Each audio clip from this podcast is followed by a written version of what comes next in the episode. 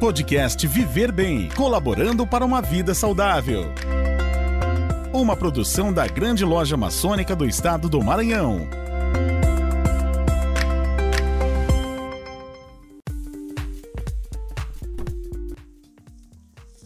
Sejam bem-vindos ao podcast que visa promover o estilo de vida saudável e a cultura da medicina preventiva. Meu nome é Gilmar Silveira da Silva e os acompanharei nesse episódio, cujo tema é automutilação e suicídio. Para nos esclarecer sobre esse tema tão relevante, temos a honra de receber nossa convidada, doutora Luciana Rocha, com formação em psicologia. Possui especialização em psicologia escolar e educacional pelo Conselho Federal de Psicologia formação em orientação profissional e de carreira pelo Instituto do Ser e mestrado em psicologia. Seja muito bem-vinda, muito obrigado. Obrigada. Então vamos dar início ao nosso tema, um tema bastante relevante, tema de saúde pública, que vem ganhando uma dimensão cada vez maior, dado a sua relevância. Iniciaremos com a nossa primeira pergunta. O que é uma doença mental? A gente na psicologia, né, na área de saúde mental, a gente nem usa muito esse termo doença mental, né? a gente utiliza mais o termo transtorno mental, que seria qualquer alteração da saúde que causa algum transtorno mesmo na vida da pessoa, né?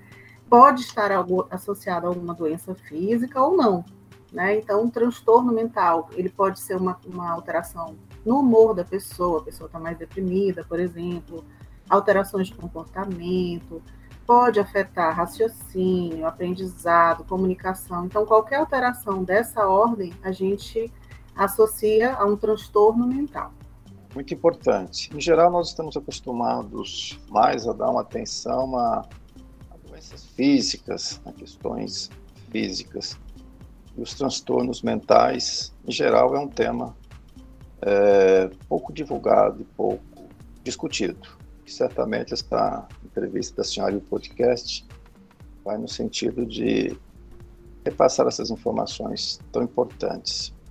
O que é a mutilação, a automutilação? A automutilação, né, como a gente pega na literatura, é, o nome que a gente dá, o nome científico, seria autolesão não suicida, que seria esse ato de se machucar, né? É, sem ter a intenção necessariamente de morrer. Isso é muito importante, isso é uma, uma diferenciação muito importante, né? Porque assim a gente precisa saber a intenção desse ato para classificar se é uma tentativa de suicídio ou uma prática de automutilação. E a automutilação, ela geralmente é sistemática, né? A pessoa não faz só uma vez, ela faz com frequência e é uma prática. Outra coisa que a gente também coloca é que ela não é validada socialmente.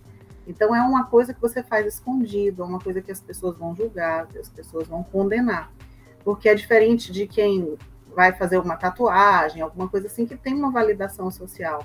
Né? Não, esses são. Geralmente, essa prática é feita escondido, exatamente porque ela não é validada socialmente. Então, seria esse ato de se machucar, de muitas vezes a gente pode observar nos jovens esse ato de se cortar. É mais comum até, na minha experiência, o que eu vejo mais é se cortar, mas acontece também de se queimar. Então são esses atos de se machucar, mas sem a intenção de morrer. Muito importante. Como diagnosticar a automutilação? Sintomas e sinais? Olha, a automutilação, a gente observa muito, é, a gente tem que observar essa questão geral de mudança de comportamento, né? Se aquele jovem fica mais isolado, geralmente a gente observa que está utilizando mangas compridas, né? Lá no nosso, no nosso ambiente de trabalho, a gente observa, por exemplo, na escola, já tive aluno aparecer com muito, com, com mão enfaixada, já tive um aluno com luvas, é, manga comprida no, no calor, né? Então, assim, a gente percebe eles tentando esconder pulseiras largas. Então, a automutilação a gente começa a perceber aí. E está associada a essas outras questões, quando é um jovem mais isolado, um jovem mais triste, é, que mudou de comportamento em casa, às vezes vem associado a uma queda no rendimento escolar. Então, os sinais que a gente observa iniciais são esses, né? E aí é que a gente vai fazer essa investigação, né? Perguntar o que está acontecendo e perguntar na psicologia, né? No nosso serviço de psicologia, a gente pergunta diretamente, né? Você está fazendo alguma coisa para se machucar? E aí que a gente vai identificar. Mas geralmente vem assim, eles escondem muito. Então, é, mudança no vestuário é bem significativa. A gente fica bem vigilante quando a gente observa essas mudanças. Correto. Qual é o perfil de idade, a faixa etária, onde a prevalência da automutilação ela é mais destacada? Olha, é mais comum entre pré-adolescentes, adolescentes. Ah, quando a gente vai ver nos estudos né, internacionais, é bem comum entre 15 a 29 anos. Mas o, o, mais frequente mesmo é ali na adolescência, pré-adolescência, né? A gente observa nessa faixa 13, 14, até os 16, 17 anos, é bem comum. É, e a gente observa tanto em meninos quanto em meninas, na minha experiência eu observei tanto em meninos como em meninas, mas acontece um pouco mais entre meninas. Né? Na minha experiência também se confirma e nos estudos que a gente tem aqui do Brasil também é muito importante para os pais estarem atentos, né, reconhecendo os sintomas e os sinais. Haveria também uma estratificação é, demo, demográfica, por exemplo, classe social, associada à renda, à escolaridade. Existe uma prevalência maior num estrato social? Olha, não tem muitos estudos, principalmente aqui no Brasil. A gente observa em contato, né, na nossa experiência empírica mesmo, conversando com outros psicólogos, inclusive escolares, é, quando isso surgiu, assim, quando isso aumentou bastante de uns anos para cá, eu tive esse cuidado de procurar meus colegas, tanto psicólogos de escola pública quanto de escolas particulares. E o que a gente observou é que acontecia em todas essas esferas, né? Então, isso chama bastante atenção né, entre os jovens. Então, aparentemente, mas nós não temos muitos estudos sobre isso no Brasil, aparentemente isso acontece em todas as classes sociais mesmo, né? É, não tem muita estratificação, não. Agora, o que a gente observa é que, claro, se você está mais vulnerável, você está mais vulnerável a todas essas questões de saúde mental, né? Então, são fatores de risco. Então, se você tem conflitos familiares, é, graves, se você sofre bullying, se você é, tem sim uma situação financeira que está difícil, enfim, ou desemprego na família, tudo isso pode afetar porque aumenta o sofrimento. Então, se aumenta o sofrimento, pode impactar no aumento dessa prática de automutilação. Correto. Isso nos remete às causas da automutilação. A senhora já expôs alguns aí. Sim. Questões familiares, problemas familiares, questões econômicas, então, geralmente, essas causas estão muito relacionadas a esse, esse conjunto, esse ambiente onde o adolescente, que é a principal vítima, ele está circunscrito. Seria isso? Acontece sim. Agora, é, é bem importante falar isso, porque muitas vezes é, os pais se sentem muito culpados, né? Quando a gente identifica um caso de automutilação, a gente percebe muitos pais falando onde foi que eu errei, né? E essa, esses fatores são todos muito importantes mas é, existem também os fatores de transtornos mentais, né, que, que, o jovem pode sofrer. Então a gente sempre gosta de esclarecer para os pais. A gente, quando identifica a automutilação, a gente precisa observar o que está acontecendo no contexto dessa família, né, da história desse indivíduo, mas também é, é, identificar tem, tem, tem situações que às vezes a gente não consegue identificar as causas claras. Então, assim, o que a gente fala de que caracteriza muito né, a prática de automutilação é o sofrimento. Então, é um jovem que está muito angustiado e que sente que tem que lidar com isso de alguma forma, que ele tem que aliviar esse sofrimento. E a prática de automutilação traz um alívio imediato, traz um alívio temporário. Então, é, muitas vezes a gente observa aí baixa autoestima desses jovens, então, ele vai, ele pratica automutilação, muitas vezes ele se sente culpado em relação a isso, e aí pode vir uma questão de se punir também. Então, como todas as questões de saúde mental, a gente precisa ter esse cuidado de entender que são sempre multi, os, as causas são sempre multifatoriais, tem muitos fatores que podem estar afetando, mas a gente precisa observar esses fatores de risco sim.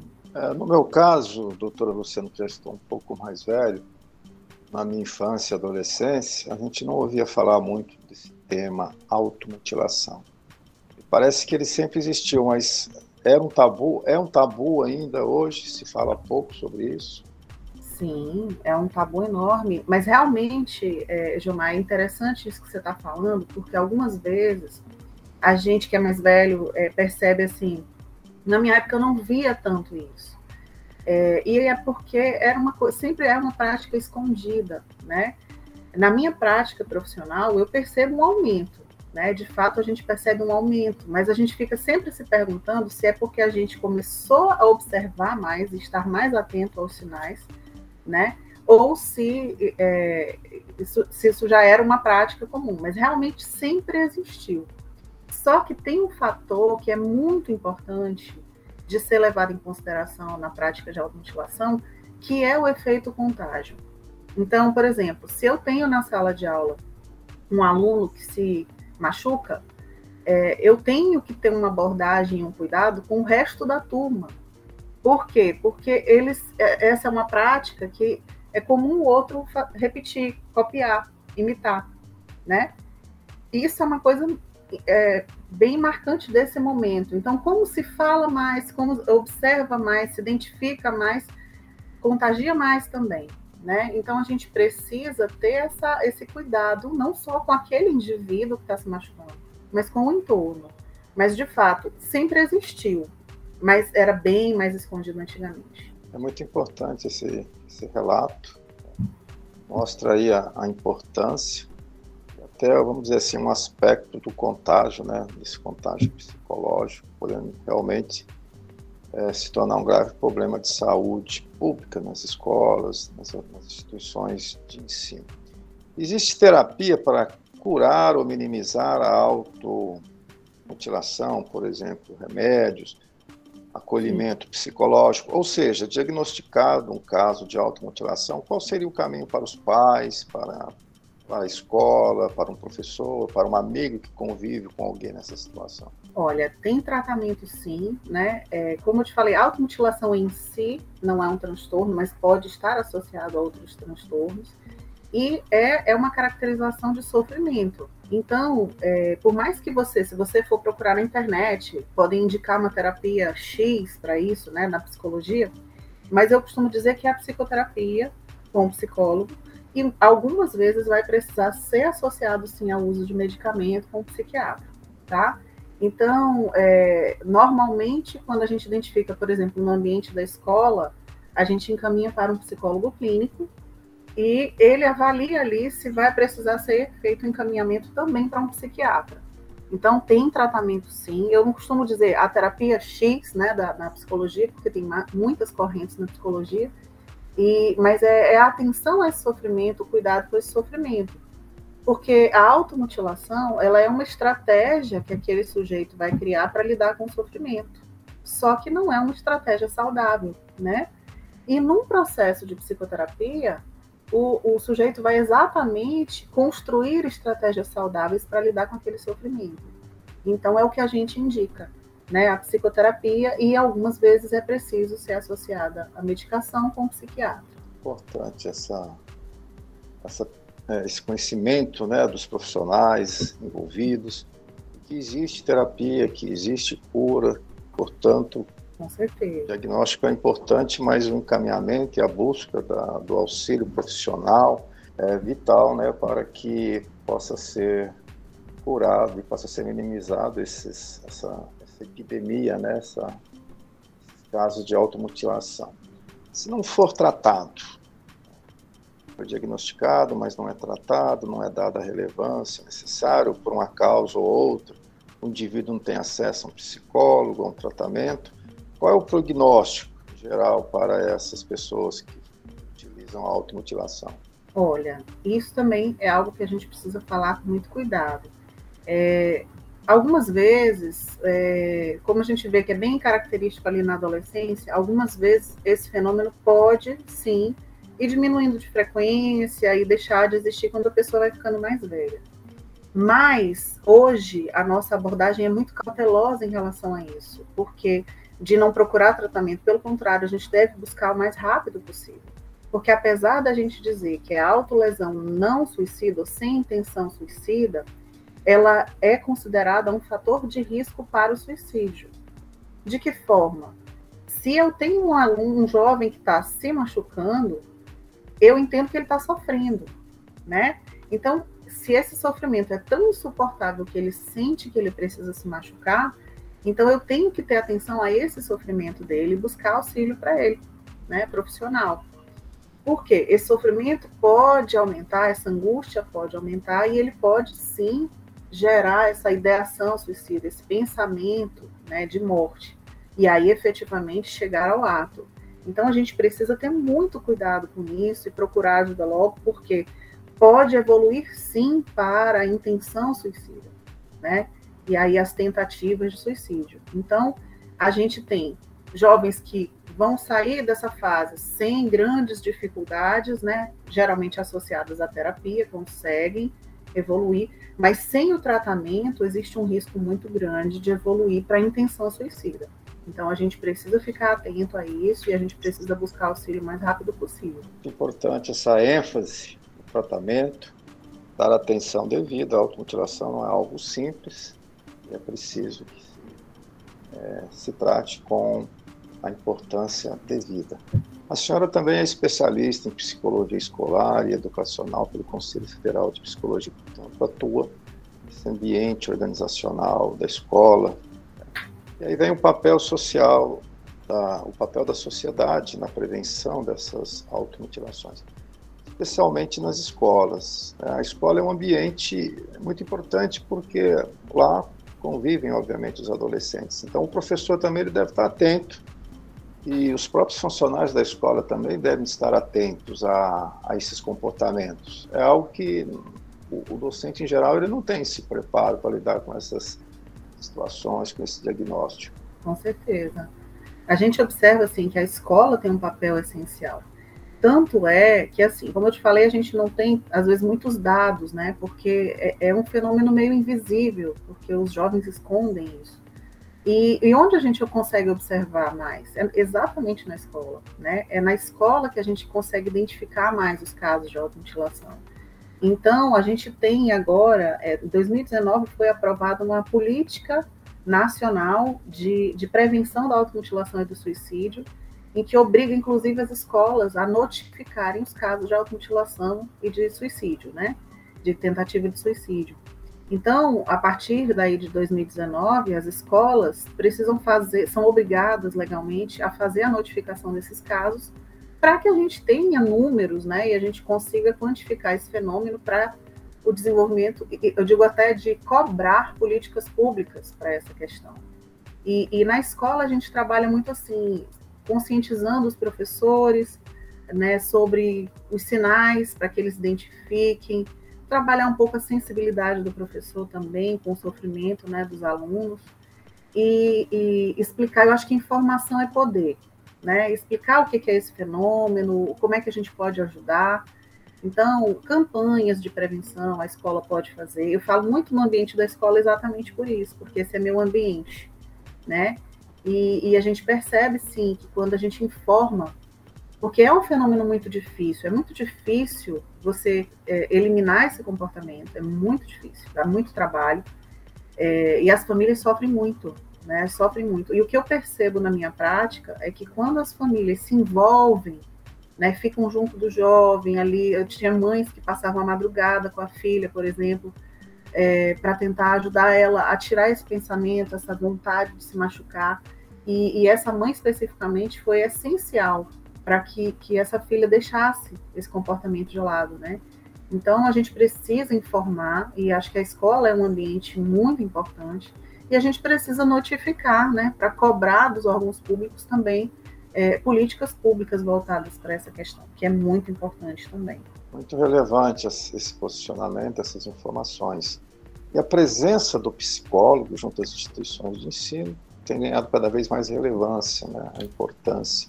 Até porque muitas vezes se dá uma ênfase muito tecnicista, muitas vezes racional, é, tecnológica. O aluno ele aprende matemática, aprende português, aprende geografia, química, física, e muitas vezes ele não aprende a lidar com as próprias emoções, ele não aprende a, a gerir o seu comportamento emocional. E a psicologia vem nesse sentido. A senhora acha que teria que ter mais espaço em geral na sociedade, nas escolas em particular, para se falar sobre sentimento, emoção, sobre se chama também de inteligência emocional ou comportamento emocional. Só acho que é necessário trabalhar mais isso nas instituições. Com certeza, com certeza. E, e não só falar sobre isso, mas acolher os sentimentos, né? É, então, assim, na escola, muitas vezes, nessa, nessa ânsia de passar conteúdo, né, muitas vezes, é, se esquece, se deixa um pouquinho de lado, né, que, que aqueles jovens que estão ali têm, têm sonhos, têm projetos e têm sentimentos, têm emoções que são relevantes. Né? Então, é, quando a gente percebe que aquele aluno se sente acolhido, por exemplo, nos seus sentimentos, nas suas angústias, você percebe uma evolução melhor. Né? É, a gente vê muito isso no ambiente da escola. Então, isso precisa. E hoje a gente tem aí, né, essa, essa questão de. Agora a gente vai ter, ter uma legislação aprovada para que a gente tenha assistentes sociais e psicólogos nas escolas públicas. Isso é um grande passo, né, um grande passo, inclusive, para que a gente identifique essas questões na escola e a gente faça os encaminhamentos devidos. Mas a sensibilização da comunidade, ela é essencial.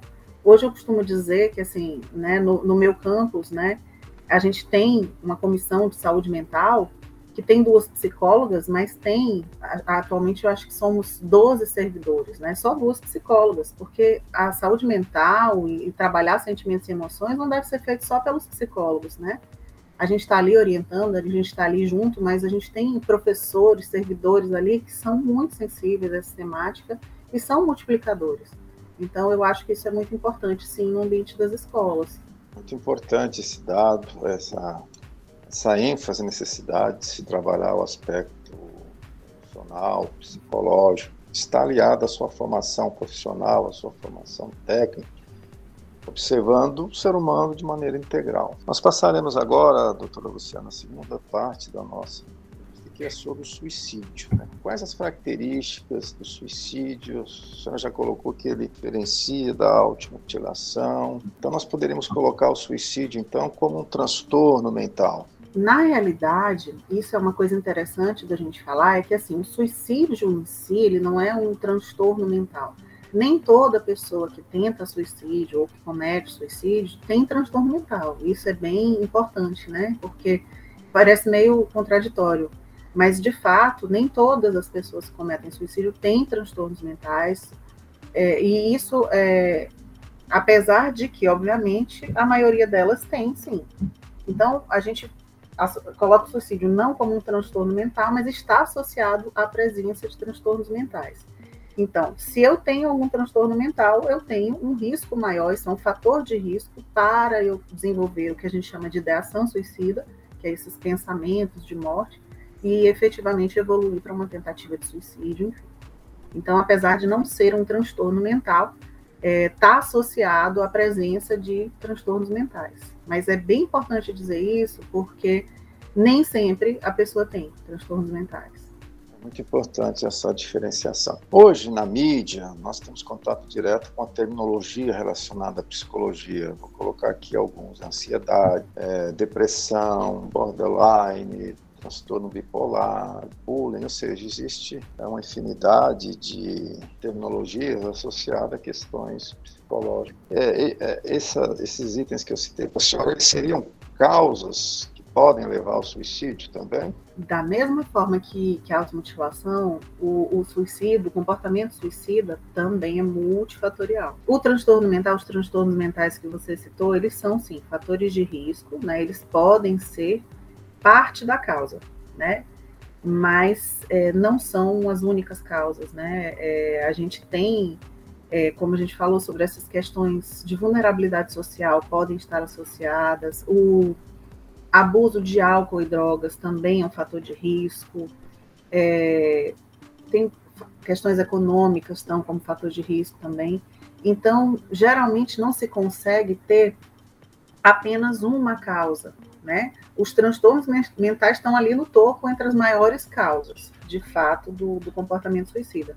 Mas a gente tem muitos outros fatores associados, né? Questões econômicas, é, presença de, de ali no, no, ambiente doméstico, de violência doméstica, isso é um fator de risco bem grande também para o comportamento suicida. Então, a gente precisa levar sempre em consideração o ser humano mais de uma forma mais ampla, uma visão mais ampla, né? Porque então múltiplos fatores podem estar influenciando aí na questão do comportamento suicida.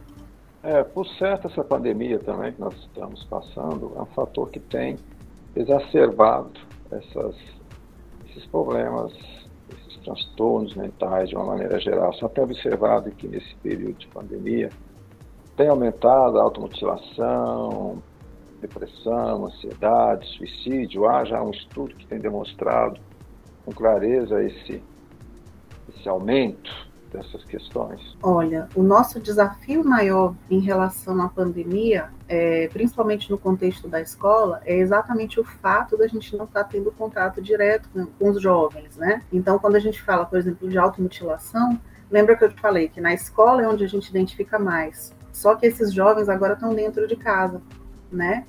Então, a gente está sempre passando para a família, olha, observem, né, acompanhem os jovens, porque a gente da escola não tem como acompanhar, né, não tem como, a gente acompanha atendimento online, agora a gente já faz alguns atendimentos presenciais, mas de fato a gente não tem, não tem como observar tão facilmente. O que se fala é que, evidentemente, a pandemia exacerbou esses fatores de risco, né, a gente, isso é bem evidente, então, as questões econômicas a gente está observando, o isolamento, né? É, o medo, o medo da, da pandemia, toda essa situação. Então, esses são fatores de risco e eles com certeza foram exacerbados. Mas, surpreendentemente, os estudos que a gente já tem né, até agora não estão demonstrando de forma clara esse aumento na pandemia. A gente vem numa tendência de aumento já há alguns anos. Né? Se a gente for pegar as estatísticas, é, aqui no Brasil, todo ano está aumentando o número de suicídios, por exemplo. Então, o aumento da pandemia né, de suicídios ainda está dentro dessa tendência que a gente vem observando há alguns anos. Então, está aumentando, mas os estudiosos estão muito cautelosos em dizer isso está associado à pandemia, entendeu? Se esperava que fosse mais. É, então, ao mesmo tempo em que a pandemia exacerbou alguns fatores de risco, por exemplo, para a automutilação, o jovem está mais em casa, então está mais com os pais e fica mais difícil de fazer, né, a, de se machucar. Então, ao mesmo tempo em que temos aí uma, um exacerbamento dos fatores de risco, mas às vezes a vigilância está maior porque está perto dos pais, né? Mas assim, na minha prática profissional, eu tenho sentido mais agora alguns casos, surgindo alguns casos de novo de ideação suicida. Então, eu acho que como a pandemia ainda não terminou, é muito difícil a gente fazer essa contabilidade, né? Mas realmente os estudos não estão associando a pandemia, mas que a gente precisa ter cautela, porque os fatores de risco estão exacerbados, né? Muito importante. O suicídio ele pode estar associado a alguma faixa etária, por exemplo, a automutilação a gente vê que mais, tem uma prevalência maior em adolescentes, jovens. O suicídio ele estaria associado mais, por exemplo, à terceira idade, o adulto jovem. Tem, existe um perfil? Sim, é, tem vários estudos associando exatamente esses dois grupos que você falou, né? É, a gente observa muito né, com, nos jovens, nessa faixa etária de 15 a 29 anos, é, e nos idosos, sim. Mas, assim, o que a gente vem observando, antigamente os estudos de suicídio trabalhavam muito com essa faixa etária, né, dos idosos, mas a gente vem observando um aumento nessa, nessa prevalência aí exatamente no grupo de jovens. Então, hoje, é, é, engraçado, eu via isso é, alguns anos atrás, eles colocavam como a segunda causa, a segunda maior causa de morte entre jovens só perdia para acidente de trânsito, né? Agora, eles, na última pesquisa que eu peguei, é, ele dizia que é a quarta maior causa de morte entre jovens, ficando atrás das, dos acidentes de trânsito, da tuberculose, que ainda tem uma incidência muito grande no mundo, né? E da, da violência urbana. Então, assim, ainda é uma causa muito grande de morte entre jovens e também acontece nos idosos, mas assim, é, a faixa etária de 15 a 29 anos está crescendo bastante, de forma alarmante mesmo.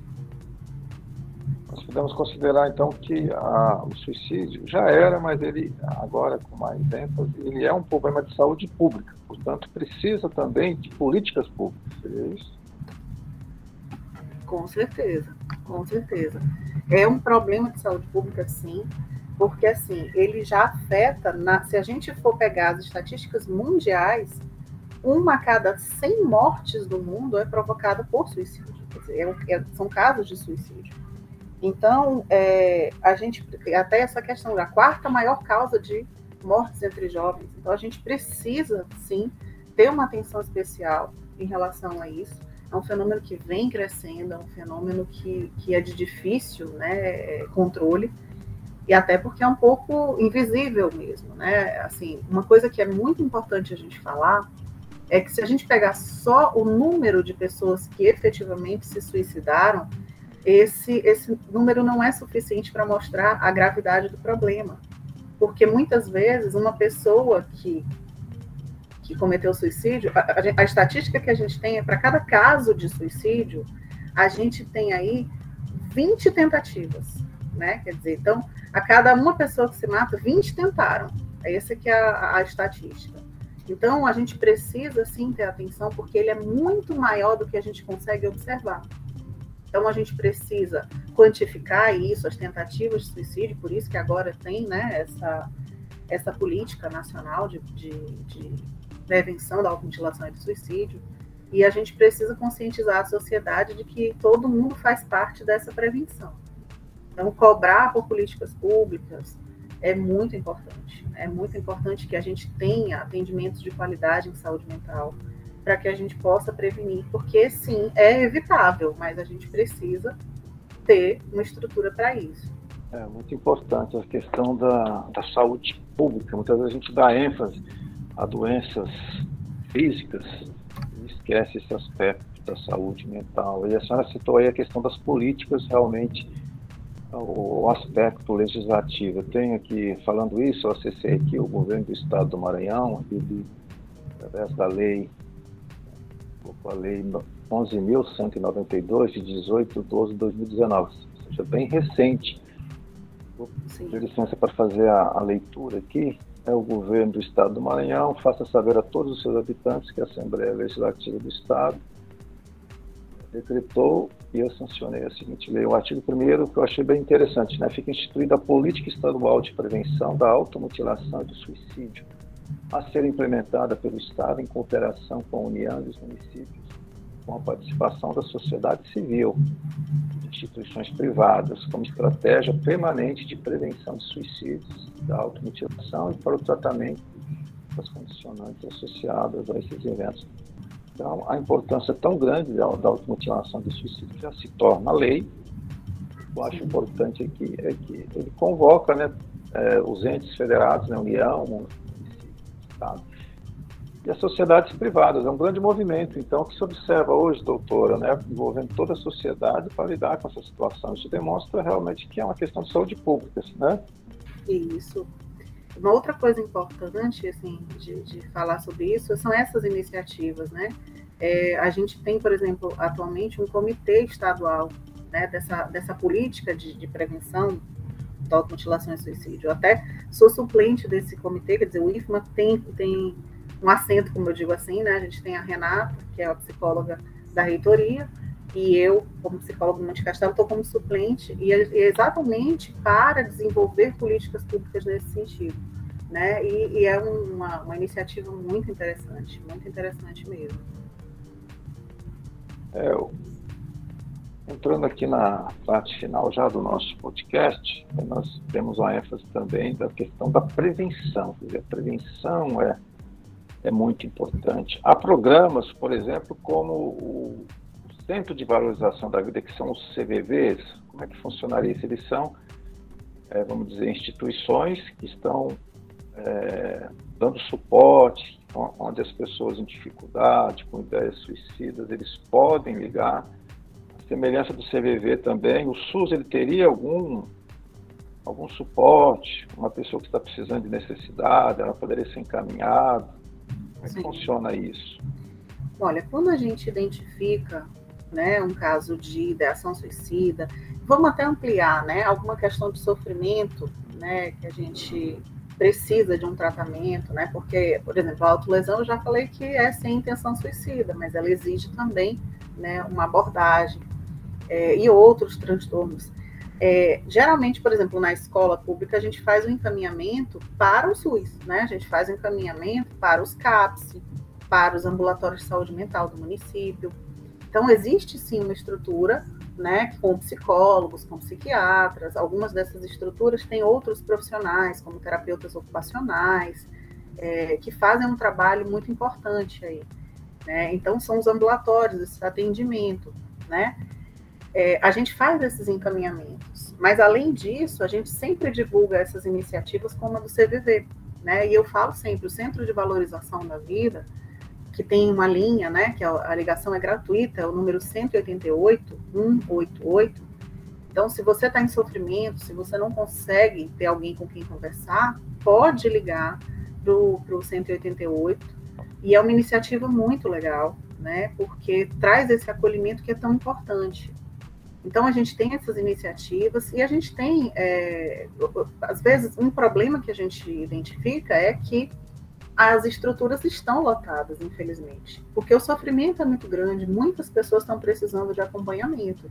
Então, a gente precisaria que isso fosse ampliado. Então, essa é a luta de todos nós, profissionais de saúde mental, é cobrar nesse sentido. Precisamos ter mais psicólogos, mais psiquiatras, mais terapeutas ocupacionais, mais profissionais ligados à saúde mental. Né? Mas as estruturas existem sim, né? tem um trabalho muito, muito, é, muito bom nesse sentido. Então, quando a gente identifica uma situação dessa, a gente faz esses encaminhamentos, porque a pessoa precisa de tratamento, precisa de acompanhamento. E outra estrutura que é interessante também são as clínicas escola, né, de psicologia. Então, as faculdades, os estagiários ali no final do curso, é, o estágio deles em clínica, eles atendem pessoas da comunidade. Então, é uma outra possibilidade de você fazer a sua terapia. Então, quando a gente identifica, a gente faz esses encaminhamentos. Então, sempre divulgando o número do CVV. O CVV tem site é, para quem quer se aprofundar, por exemplo, é, sobre esse tema, até da automutilação, do suicídio, quer conhecer um pouco mais, pode entrar no site do CVV, que tem vários materiais interessantes. Tem notícias, tem matérias, então vale muito a pena. Mas a gente tem sim, a gente tem no SUS essa possibilidade. Né? E existem algumas pessoas que têm condição de pagar particular, alguns planos de saúde cobrem também. Atualmente a maior parte deles cobre. Então é importante que as pessoas procurem o auxílio profissional quando necessário. É muito importante esse suporte dado pelas instituições de ensino, pelas instituições privadas, pelo poder público, pelo SUS, de valorização da vida. Nós observamos então que há todo um, um conjunto eh, executivo, legislativo, para dar suporte à prevenção dessas, dessas, desses transtornos mentais, do suicídio. Então, é muito importante essa, essa entrevista com a senhora, porque a gente observa a questão da, da saúde mental como um, um elemento importante na formação humana. É importante né, destacar, porque, como foi colocado, era um tabu, pouco se falava disso, era muito restrito importante trazer à luz, divulgar-nos na mídia, nos meios de comunicação, formar os pais, os professores, o cidadão, mostrar que cada um tem o seu papel também junto do Estado. E acredito que foi muito esclarecedora essa entrevista, porque mo mostra claramente, aí está a lei né, estadual, lei de 11, lei número é, 11.192 de 2019, bastante recente, que existe todo um movimento, toda uma política efetivamente voltada para a prevenção, para a saúde mental, para que o ser humano possa ter uma vida plena, feliz, integrada. E o papel especial da psicologia, né, doutora? Um papel muito importante para a gente, né? o papel do psicólogo, Então, agradeço a presença da senhora. A senhora gostaria de fazer alguma consideração final sobre esse tema, automutilação e suicídio? Fique à vontade. Eu gostaria de, de, de falar, assim, eu acho que no, no final, exatamente sobre a importância da gente, de iniciativas como essa de vocês também, né, de informar as pessoas. Né? Isso é muito importante. É, eu escuto muito que os jovens estão tentando chamar atenção, que isso vai passar, que é qualquer coisa. E a primeira coisa e a mais importante que a gente precisa fazer é não julgar, né? É, a gente fica, é, diz, ah, isso aqui é coisa de adolescente, é para chamar atenção. Gente, é muito perigosa, essa, essa mentalidade é muito perigosa, tá? Então, infelizmente, a gente ainda tem essa mentalidade. E, e eu digo que a gente combate isso com informação, né? Então, quanto mais informação a gente passar, eu sou muito cuidadosa quando eu recebo os pais de alunos que estão se automutilando ou que né, têm a ideação suicida, exatamente, primeiro para não culpá-los por isso, né, culpar os pais por isso, mesmo que tenha conflito em casa, mesmo que tenha situações né, delicadas. É, então a gente tem que acolher, acolher principalmente sem julgamentos e ajudar os pais também a acolher os filhos. Então o acolhimento é essencial, né, o acolhimento e o não julgamento. E aí a gente procurar ajuda, procurar informação, porque a ajuda existe, tá bom? Então, esse é o meu recado. Vamos procurar ajuda para os nossos jovens. Nossos jovens estão sofrendo e o sofrimento é real, né? Então, vamos tentar não julgar tanto, não é frescura, não é chamar atenção e vamos procurar ajuda que vai dar tudo certo, com certeza. Muito obrigado, doutora Luciana reforçando aqui o número do CVV, que é 188, Centro de Valorização da Vida. Muito obrigado. Chegamos ao final do nosso podcast, onde abordamos o tema automutilação e suicídio. Tivemos a honra de receber a doutora Luciana Rocha, psicóloga, mestre em psicologia, especialista em psicologia escolar e educacional pelo Conselho Federal de Psicologia, formação em orientação profissional de carreira por Instituto. Muito obrigado. A você, ouvinte, agradecemos a sua atenção e o convidamos para prestigiar um novo episódio do nosso programa Viver Bem em nossas plataformas. Muito obrigado a todos e até mais.